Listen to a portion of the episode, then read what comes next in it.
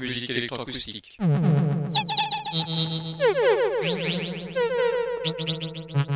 Musique concrète. Musique électronique. Musique instrumentale. Musique vocale. Musique du XXe siècle. Musique contemporaine.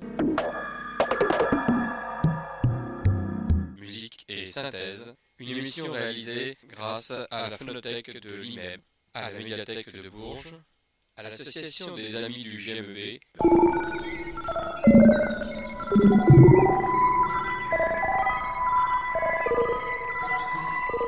Une émission réalisée et présentée par Philippe Auclair.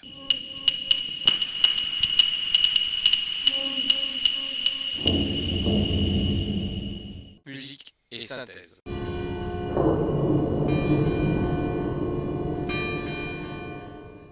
Bonsoir et bienvenue à Musique et Synthèse pour cette nouvelle émission consacrée au compositeur, électroacousticien, metteur en scène qu'est Thierry Ballas, suite à un spectacle qu'il a donné à la Maison de la Culture de Bourges, spectacle qui s'intitulait La Résonance.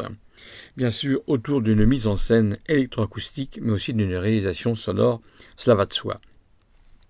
La compagnie Inouï, c'est donc la compagnie que dirige Thierry Ballas, mais je vous en saurai un petit peu plus quand je vous aurai présenté le personnage et surtout quand vous l'écouterez, parce que je vais très peu présenter l'émission aujourd'hui. C'est surtout lui qui va prendre la parole à travers des prises de son que j'ai fait en concert à la salle du Tilleux au Conservatoire de Bourges lors du premier concert qu'il avait donné avec la face cachée de la lune des Pink Floyd il y a quelques années à la Maison de la Culture, suite à une exposition de ACHDR, ce musée conservatoire qui est à Saint-Austrie dans les anciens émetteurs des ondes courtes, et il a d'ailleurs emprunté du matériel d'époque pour pouvoir restituer certaines sonorités chères à Pierre-Henri à l'époque où Pierre-Henri a écrit ses pièces. Tout au cours de l'émission, vous écouterez sa voix, vous l'écouterez présenter certaines choses, vous expliquer un petit peu euh, comment il fonctionne. Thierry Ballas, donc, euh, metteur en son et en scène de spectacles musicaux, compositeur de musique électroacoustique, improvisateur sur synthétiseur, objet sonore et bague Larsen,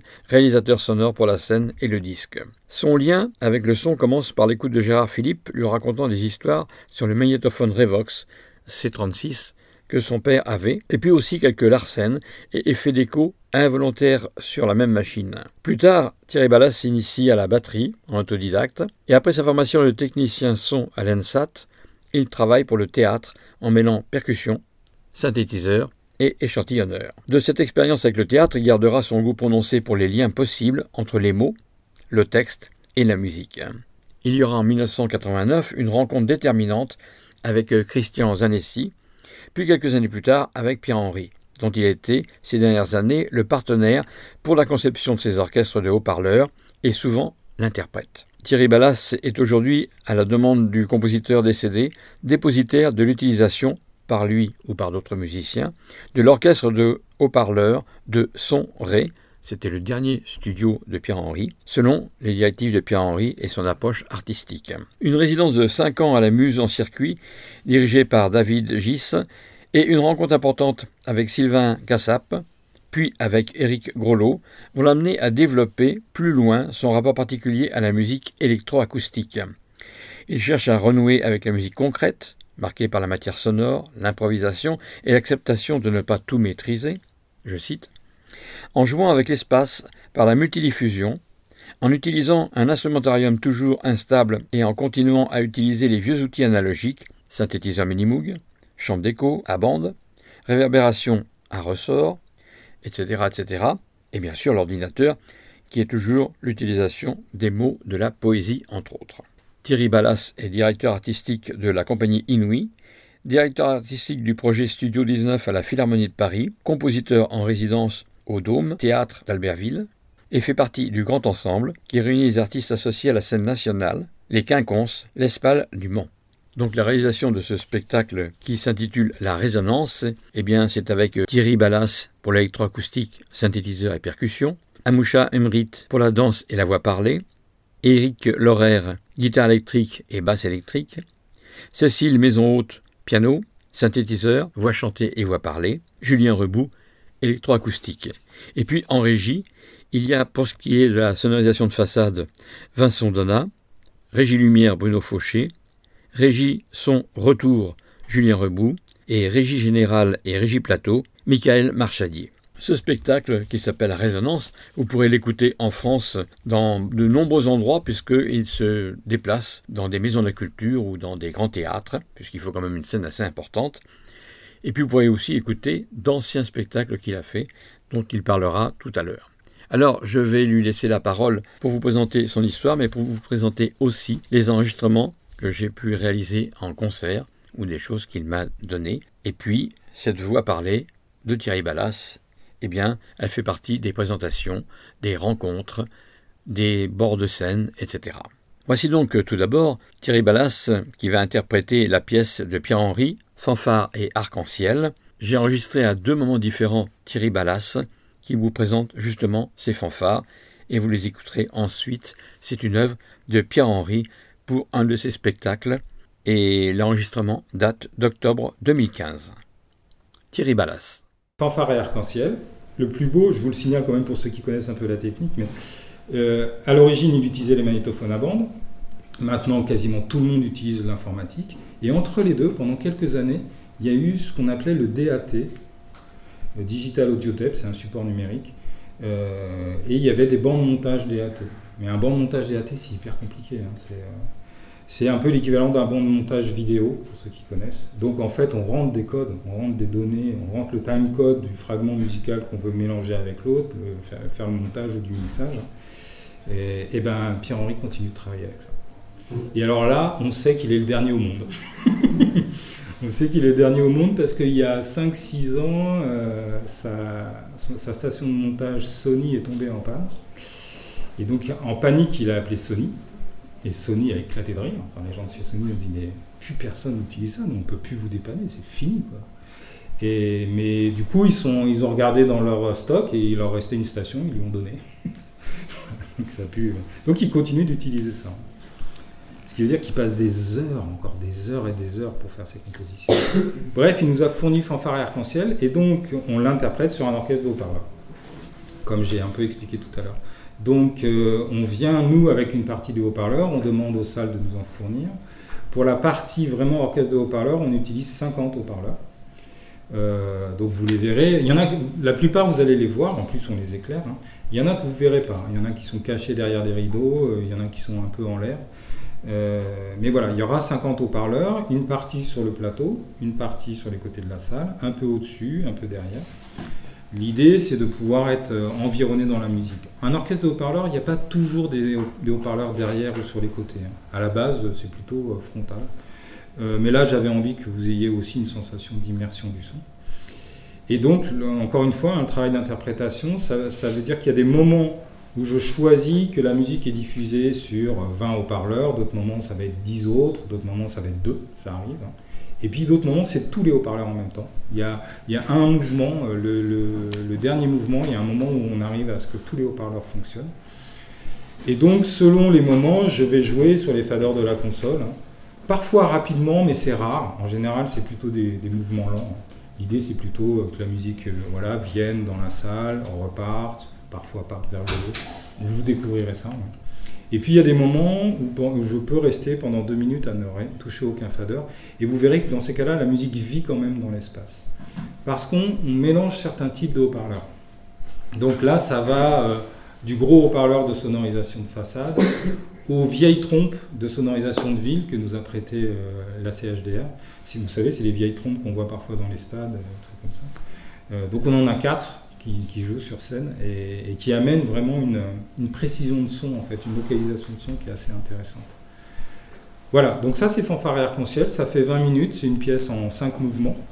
C'est une pièce assez joyeuse, assez étrange. Si vous n'avez pas l'habitude de la musique électroacoustique, vous allez peut-être être un peu déconcerté par cette musique-là. Hein. C'est-à-dire qu'en dehors des moments euh, d'extrait de la péri, euh, il faut vraiment oublier tout ce que vous connaissez de la musique. Hein tout ce que vous connaissez du rythme, de la mélodie, de l'harmonie, tout ça, il faut l'oublier et il faut se laisser aller à une écoute. Euh. Je vais vous interpréter Fanfare et Arc-en-Ciel. Alors peut-être que pour certains d'entre vous, ça sera votre première expérience de musique électroacoustique acousmatique. Cette pièce a été composée par Pierre-Henri dans son studio et il nous a remis une bande. C'est une pièce dite sur support et le travail d'interprétation, donc il n'y aura pas d'instrumentiste. Le travail d'interprétation se fait à la console qui est au milieu de vous et consiste à donner vie à cette musique sur un orchestre d'une cinquantaine de haut-parleurs. Voilà, je vous souhaite, euh, je nous souhaite un bon voyage.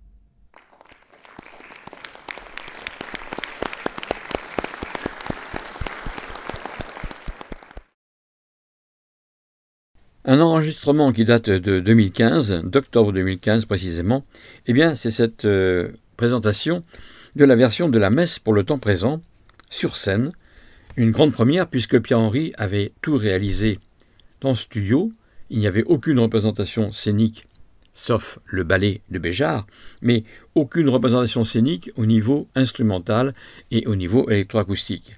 Eh bien avec l'accord de Pierre-Henri, qui a d'ailleurs apparemment été difficile à obtenir, Thierry Ballas va réaliser cette version scénique de la messe pour le temps présent, version scénique purement bien sûr instrumentale, lumineuse et électroacoustique.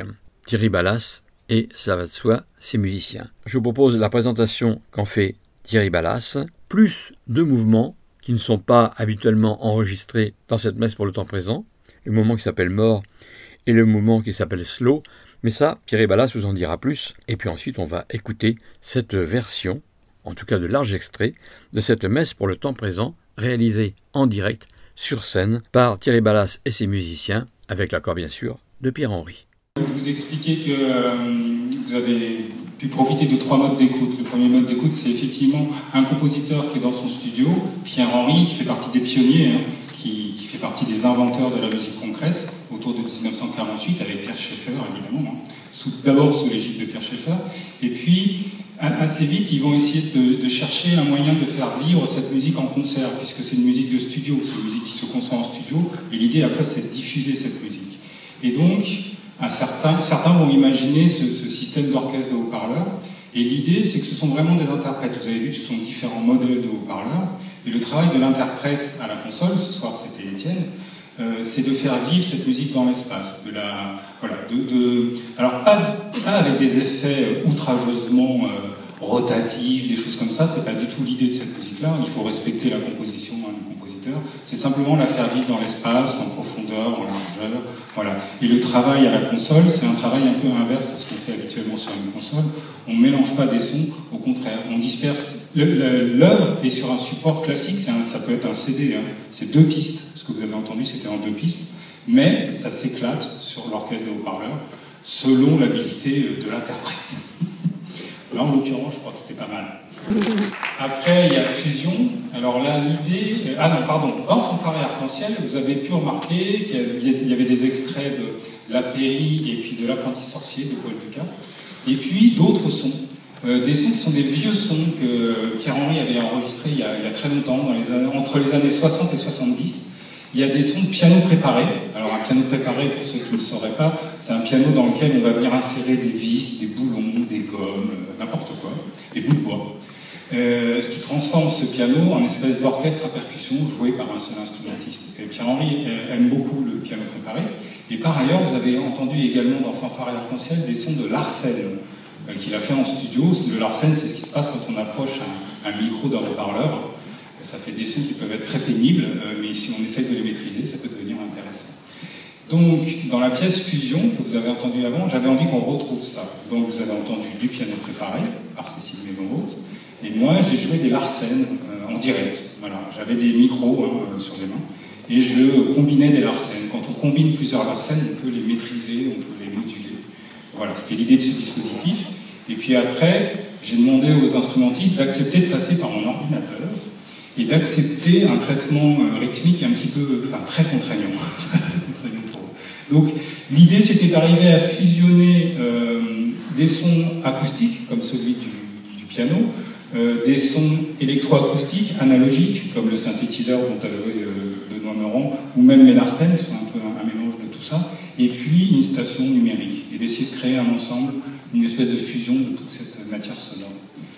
Et puis finalement, vous avez entendu la messe pour le temps présent, qui avait été composée par Pierre-Henri euh, avec Michel Colombier. Et euh, juste vous préciser que euh, vous avez entendu ce soir un mouvement que jamais personne n'avait entendu. Je ne sais pas si les connaisseurs ont dû le remarquer. Hein. On vous a joué un slow ce soir. Alors d'abord, avant le slow, j'ai démarré un magnétophone pour vous faire entendre une plage sur laquelle nous n'avons pas joué. C'était une plage en playback. C'était évidemment volontaire pendant le travail de préparation, j'ai beaucoup échangé avec Pierre-Henri. Il m'a beaucoup aidé hein, sur, ce, projet. Et un jour, il me dit J'ai retrouvé la version ballet et il y a un mouvement que lui-même avait oublié qui s'appelle Mort. Et donc il m'a confié ce mouvement. C'est ce que vous avez entendu sur la bande. Et puis par ailleurs, il me confie les bandes studio, les bandes euh, instrumentales de studio. Et là, je tombe sur un slow. Et donc je l'appelle, je dis, mais c'est bizarre, il y, a, un slow, moi j'ai jamais entendu ce slow. Il me dit, bah, sans doute qu'on ne l'a pas gardé. Et puis je ne sais pas pourquoi, je chronomètre ce slow. Et je tombe exactement, très exactement, sur la durée de mort. Donc très probablement, il devait y avoir une rencontre entre mort et Donc ce soir, on vous a fait les deux. Vous avez entendu mort à l'original, parce que je voulais que vous entendiez vraiment la, matière sonore de Pierre-Henri. Et puis après, on vous a joué le slow, le slow inconnu, qui était resté dans les, dans les armoires. Vous expliquez que euh, vous avez pu profiter de trois modes d'écoute. Le premier mode d'écoute, c'est effectivement un compositeur qui est dans son studio, Pierre-Henri, qui fait partie des pionniers, hein, qui, fait partie des inventeurs de la musique concrète, autour de 1948, avec Pierre Schaeffer, évidemment, hein. D'abord sous l'égide de Pierre Schaeffer. Et puis, assez vite, ils vont essayer de, chercher un moyen de faire vivre cette musique en concert, puisque c'est une musique de studio, c'est une musique qui se conçoit en studio, et l'idée après, c'est de diffuser cette musique. Et donc, certains, vont imaginer ce, système d'orchestre de haut-parleurs. Et l'idée, c'est que ce sont vraiment des interprètes. Vous avez vu ce sont différents modèles de haut-parleurs. Et le travail de l'interprète à la console, ce soir c'était Étienne, c'est de faire vivre cette musique dans l'espace. De la, voilà, alors, pas, avec des effets outrageusement euh, rotatifs, des choses comme ça, c'est pas du tout l'idée de cette musique-là. Il faut respecter la composition c'est simplement la faire vivre dans l'espace, en profondeur, en largeur. Voilà. Et le travail à la console, c'est un travail un peu inverse à ce qu'on fait habituellement sur une console. On ne mélange pas des sons, au contraire, on disperse. L'œuvre est sur un support classique, ça peut être un CD, hein. c'est deux pistes. Ce que vous avez entendu, c'était en deux pistes. Mais ça s'éclate sur l'orchestre de haut-parleurs selon l'habilité de l'interprète. Là, en l'occurrence, je crois que c'était pas mal. Après, il y a fusion. Alors là, l'idée. Euh, ah non, pardon. Dans Fanfare et Arc-en-Ciel, vous avez pu remarquer qu'il y avait des extraits de La Péri et puis de L'Apprenti Sorcier de Paul Ducas. Et puis d'autres sons. Euh, des sons qui sont des vieux sons que Pierre-Henri avait enregistrés il y, a, très longtemps, entre les années 60 et 70. Il y a des sons de piano préparé. Alors un piano préparé, pour ceux qui ne le sauraient pas, c'est un piano dans lequel on va venir insérer des vis, des boulons, des gommes, n'importe quoi, des bouts de bois. Euh, ce qui transforme ce piano en espèce d'orchestre à percussion joué par un seul instrumentiste. Pierre-Henri euh, aime beaucoup le piano préparé. Et par ailleurs, vous avez entendu également dans Fanfare et Arc-en-Ciel des sons de euh, qu'il a fait en studio. Le Larsen, c'est ce qui se passe quand on approche un, micro d'un haut-parleur. Ça fait des sons qui peuvent être très pénibles, mais si on essaye de les maîtriser, ça peut devenir intéressant. Donc, dans la pièce Fusion que vous avez entendue avant, j'avais envie qu'on retrouve ça. Donc, vous avez entendu du piano préparé par Cécile Maison-Haute, et moi, j'ai joué des Larsen euh, en direct. Voilà, j'avais des micros hein, sur les mains et je combinais des Larsen. Quand on combine plusieurs Larsen, on peut les maîtriser, on peut les moduler. Voilà, c'était l'idée de ce dispositif. Et puis après, j'ai demandé aux instrumentistes d'accepter de passer par mon ordinateur et d'accepter un traitement euh, rythmique un petit peu, enfin très contraignant. Donc l'idée c'était d'arriver à fusionner euh, des sons acoustiques comme celui du piano, euh, des sons électroacoustiques analogiques, comme le synthétiseur dont a joué Benoît Meurant, ou même les Larsen, qui sont un peu un, mélange de tout ça, et puis une station numérique, et d'essayer de créer un ensemble, une espèce de fusion de toute cette matière sonore. Et puis finalement, vous avez entendu la messe pour le temps présent, donc, qui avait été composée par Pierre-Henri euh, avec Michel Colombier. Et juste vous préciser que vous avez entendu ce soir un mouvement que jamais personne n'avait entendu. Je ne sais pas si les connaisseurs ont dû le remarquer. Hein. On vous a joué un slow ce soir. Alors d'abord, avant le slow, j'ai démarré un magnétophone pour vous faire entendre une plage sur laquelle nous n'avons pas joué. C'était une plage en playback. C'était évidemment volontaire. Pendant le travail de préparation, j'ai beaucoup échangé avec Pierre-Henri. Il m'a beaucoup aidé hein, sur, ce, sur, ce, projet. Et un jour, il me dit j'ai retrouvé la version ballet et il y a un mouvement que lui-même avait oublié qui s'appelle Mort. Et donc il m'a confié ce mouvement. C'est ce que vous avez entendu sur la bande. Et puis par ailleurs, il me confie les bandes studio, bandes euh, instrumentales de studio. Et là, je tombe sur un slow. Et donc je l'appelle, je lui dis, mais c'est bizarre, il y, a, un slow, moi j'ai jamais entendu ce slow. Il me dit, bah, sans doute qu'on ne l'a pas gardé. Et puis je ne sais pas pourquoi, je chronomètre ce slow. Et je tombe exactement, très exactement, sur la durée de mort. Donc très probablement, il devait y avoir une rencontre entre Mort et le slow. Donc ce soir, on vous a fait les deux. Vous avez entendu Mort à l'original, parce que je voulais que vous entendiez vraiment la, matière sonore de Pierre-Henri. Et puis après, on vous a joué le slow, le slow inconnu, qui était resté dans les, dans les armoires. Vous allez entendre la voix de Béjart, qui vous annonce les mouvements de la messe pour le temps présent.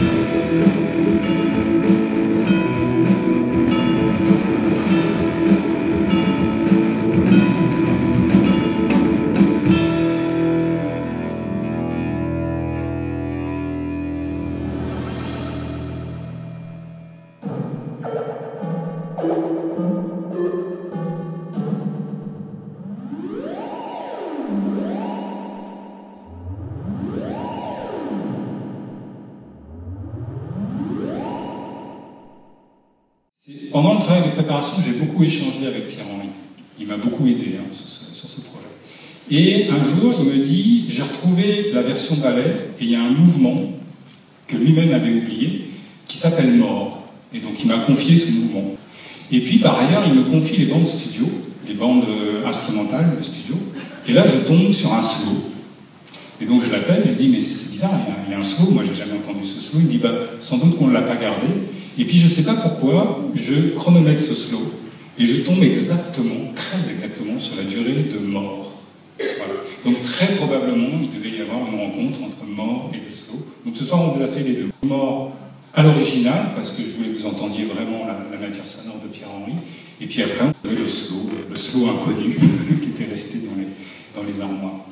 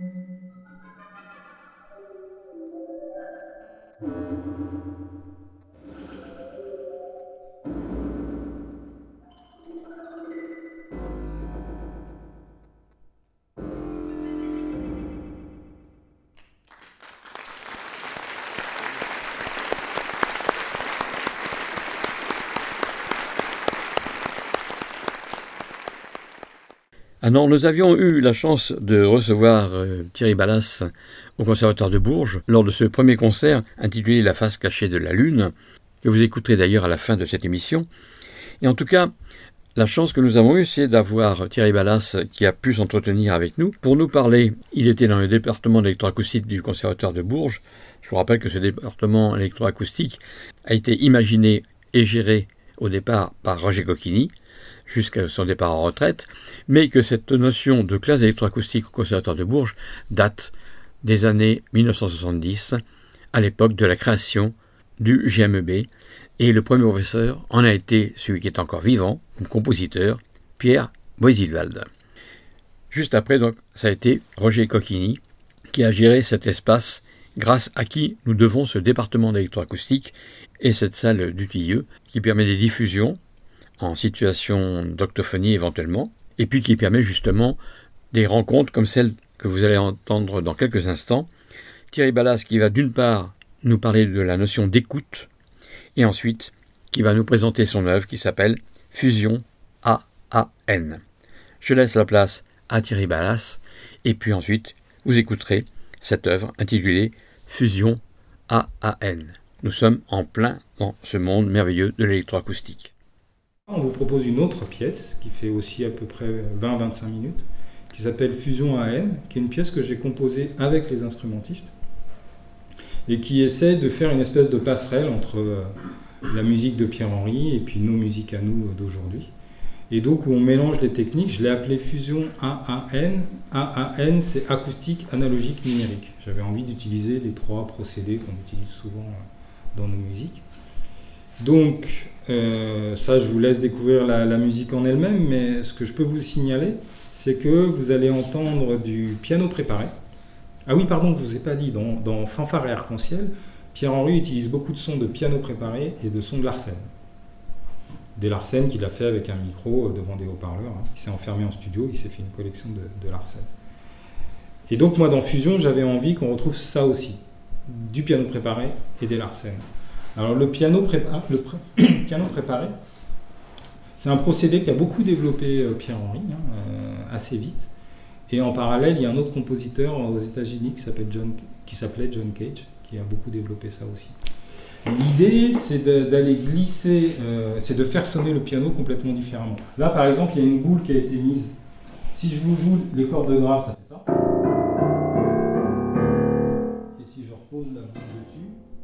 Y a deux notes où ça va vraiment pas sonner pareil.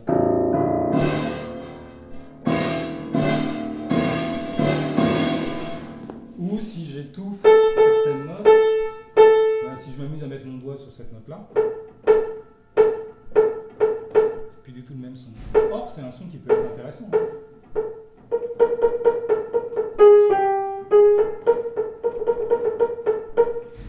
Voilà, l'idée, ça va être de mettre comme ça des choses qui étouffent les cordes, des choses qui résonnent. C'est-à-dire qu'on va mettre un boulon Vous savez, là sur ces notes-là, il y a trois cordes en fait pour faire une note. Donc trois cordes, je peux aller glisser un boulon entre ces deux cordes-là, et puis un autre entre ces deux cordes-là. À un moment, je peux mettre des petites euh, rondelles, je peux mettre deux rondelles superposées qui vont se mettre à vibrer. En gros, on peut dire, d'une certaine manière, en termes d'écoute, vous transformez le, piano en une espèce d'orchestre à percussion, finalement. C'est un peu ça l'idée. Sauf que c'est joué par une seule personne.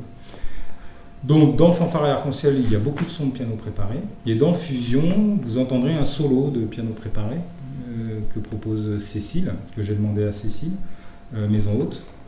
Et elle a donc fait une préparation elle-même. Il y a des bouts de bois, des tout petits morceaux de bois euh, sur les cordes aiguës. Après, c'est beaucoup des boulons, des rondelles, des, euh, petits élastiques en caoutchouc qui viennent amortir certaines notes. Euh, elle a une balle rebondissante qu'elle utilise. Et vous la verrez de temps en temps faire ce geste-là. Elle a des morceaux de chambre à air qu'elle utilise un peu comme des archets en fait. Elle va venir frotter les cordes avec. Et voilà, ça transforme. elle joue en frotté sur, sur certaines notes. Euh, voilà, donc vous entendrez des pianos préparés. Vous entendrez un instrument que j'ai inventé il y a une dizaine d'années, qui s'appelle les bagues Larsen. J'ai des Larsen au bout des, micros au bout des doigts. Et vous savez, hein, quand vous mettez un micro devant une enceinte, ça fait un Larsen. En général, un Larsen, c'est c'est plutôt désagréable. Euh, mais en fait, quand vous modulez plusieurs Larsen, vous pouvez commencer à les contrôler. Et euh, donc voilà, donc j'ai des micros, j'ai deux enceintes devant moi et je module les Larsen. J'ai un petit système de traitement hein, qui les transpose un peu, qui, leur donne de la résonance. Et, euh, donc je joue, je, je joue avec les Larsen en direct. Euh, vous allez voir la reconstitution d'un spatialisateur. Un spatialisateur qui avait été créé donc par le GRM. Le GRM, c'est ce qu'avait créé euh, Pierre Schaeffer avec Pierre-Henri, le groupe de recherche musicale. Alors même à l'époque, c'était le GRMC, le groupe de recherche de musique concrète. Et ils avaient fait un spatialisateur. Alors c'était des arceaux en bois euh, sur lesquels ils avaient mis des antennes. Et l'opérateur avait un boîtier à la main, un boîtier câblé. Et quand il déplaçait son boîtier euh, entre ces arceaux en bois munis d'antennes, ça déplaçait le son dans la salle entre des haut-parleurs. Donc un spatialisateur. Et cette pièce unique, qui avait été faite dans les années 50, a été détruite. Moi, je l'ai découverte en voyant des photos où on voit Pierre Schaeffer et Pierre-Henri euh, en train de manipuler cet appareil. Alors, toujours superbe à l'époque, ils étaient toujours en costard et tout. Les photos sont assez étonnantes. Et en voyant ces photos, euh, je trouvais l'objet très beau. hein. Ces arceaux en bois, je trouvais ça très beau. Et puis, je me disais que ça devait être beau de voir quelqu'un qui, bouge euh, quelque chose dans l'espace et puis ça bouge les sons. Donc, on a reconstitué ce spatialisateur. Mais au lieu d'utiliser les mêmes techniques qu'à l'époque, on a des capteurs, on a des capteurs optiques. Euh, donc l'opérateur a plus besoin de boîtier. Il utilise ses mains qui l'éloignent ou qui rapprochent de. Il y a cinq capteurs. Le dispositif permet d'en faire plus, mais on n'a pas eu le temps de, de l'exploiter jusqu'au bout. Donc là, déjà, il balade le son euh, sur cinq, euh, cinq haut-parleurs. Voilà, donc ça, vous verrez Benoît Meurant qui utilise ce spatialisateur. Et puis, euh, il y a de la basse, de la guitare, de la percussion et du synthétiseur analogique. Et ces quatre instruments rentrent dans mon ordinateur. Moi, j'ai un ordinateur sur scène. Et euh, je fais rentrer ces instruments euh, sur, dans mon ordinateur pour les spatialiser, mais de façon très simple hein, dans, l'espace. Mais surtout, ils passent par des systèmes de délai. Le délai ou l'écho, hein, c'est un système qui répète les sons en fait. Et vous- peut-être vous en rendrez compte à l'écoute. Chaque instrument va partir d'un temps d'écho très très court, ce qui transforme le son de l'instrument. Et puis petit à petit, vous allez entendre les répétitions qui s'installent. Et en fait, chaque instrument a une valeur de répétition différente qui lui impose un tempo de jeu et puis une structure rythmique euh, spécifique et qui, vont se contrarier en fait entre les, instruments. Pour les musiciens, je, vous précise, la percussion est en 2 pour 3 par rapport à la basse et ensuite la basse est en 2 pour 3 par rapport à la guitare. Ce qui fait que la percussion est en 4 pour 9 par rapport à la guitare. 4 pour 9, ça devient un peu bizarre. Donc ça fait des espèces de, schémas rythmiques un peu étranges et à la fois euh, qui s'écoutent très bien. hein. À la fois, c'est des valeurs mathématiques stables, donc ça, s'écoute, mais c'est un, un- petit peu étrange. Voilà, l'ordinateur sert essentiellement à ça et à diffuser aussi une partie qui est préenregistrée, qui permet d'avoir au début un effet de- d'espace qui va se réduire vers le, vers le lointain. Mais ça, je vous laisse découvrir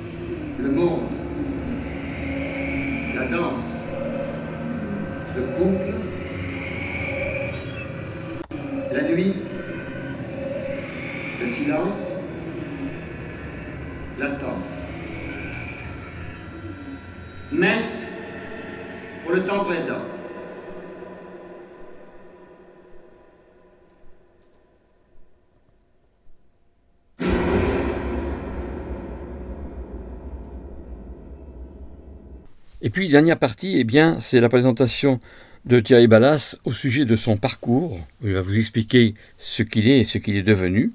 Et pour conclure, nous écouterons ce premier spectacle qu'il a donné à Bourges autour de Dark Side in the Moon des Pink Floyd. Avant tout, je vous donne rendez-vous la semaine prochaine pour une nouvelle émission de musique et synthèse, toujours le dimanche de 18h à 19h30, sur les ondes de Radio Résonance 96.9, mais aussi sur notre site radioresonance.org. Vous pourrez bien sûr podcaster toutes les émissions précédentes et à venir de musique et synthèse, voire même d'autres réalisateurs de Radio Résonance à Bourges. Tiens, le mot résonance réapparaît, c'est le titre de ce fameux spectacle de Thierry Ballas que nous venons d'entendre à la Maison de la Culture de Bourges et qui fait le tour de la France en ce moment. Quelques mots sur Dark Side in the Moon, la face cachée de la Lune. C'est en 1973, donc le GMB, avait trois ans de vie, que Pink Floyd écrit et diffuse The Dark Side of the Moon. Pour le groupe, c'est une revendication des racines européennes, tournant le dos aux influences américaines. C'est un album laboratoire, entre guillemets, avec de nombreuses directions de recherche sonore, les synthétiseurs analogiques, l'art du bruitage et du mixage et de la prise de son. Tout à fait ce qui plaisait à Thierry Ballas.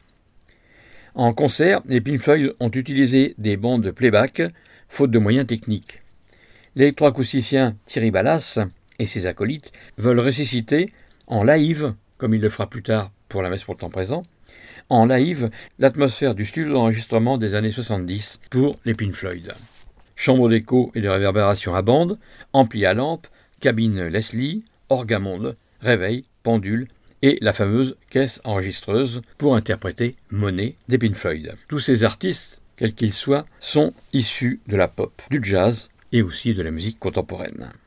Voici donc, pour terminer cette émission, d'une part, la parole donnée à Thierry Ballas au sujet de son parcours, et puis cette musique donnée en concert, le premier concert de Thierry Ballas à la Maison de la Culture de Bourges, c'était Dark Side in the Moon, la face cachée de la Lune, une reprise par Thierry Ballas et son équipe de la célèbre pièce des Pink Floyd.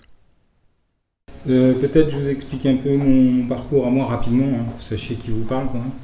Euh, alors, moi je suis venu à la musique euh, adolescent, quoi, je devais avoir 14 ans, par, par la pratique de la batterie en autodidacte.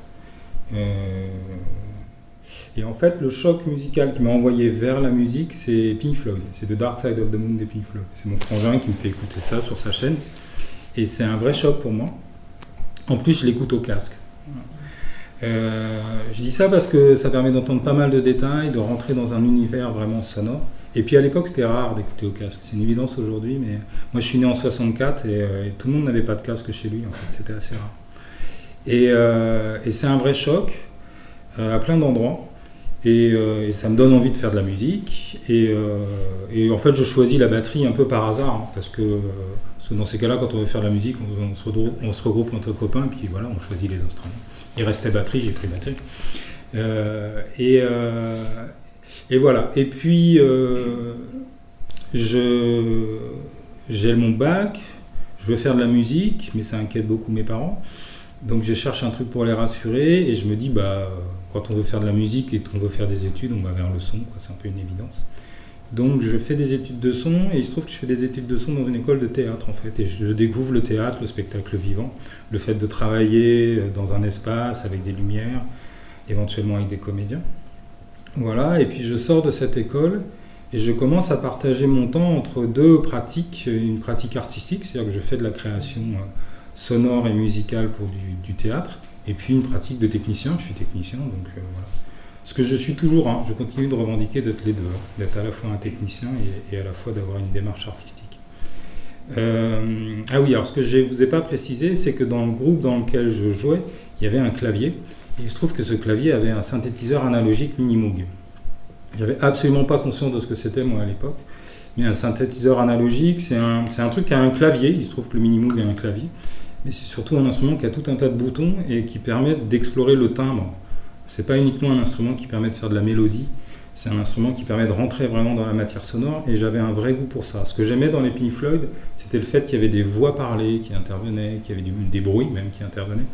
Et pour moi, tout ça était musique. J'étais pas dans une famille très cultivée. Hein. Euh, à la maison, c'était plutôt Richard Klederman, donc euh, c'était pas terrible quand même. Et euh, bon, enfin bref, tout ça pour dire que j'ai commencé moi à, faire un travail de création son et, et musique.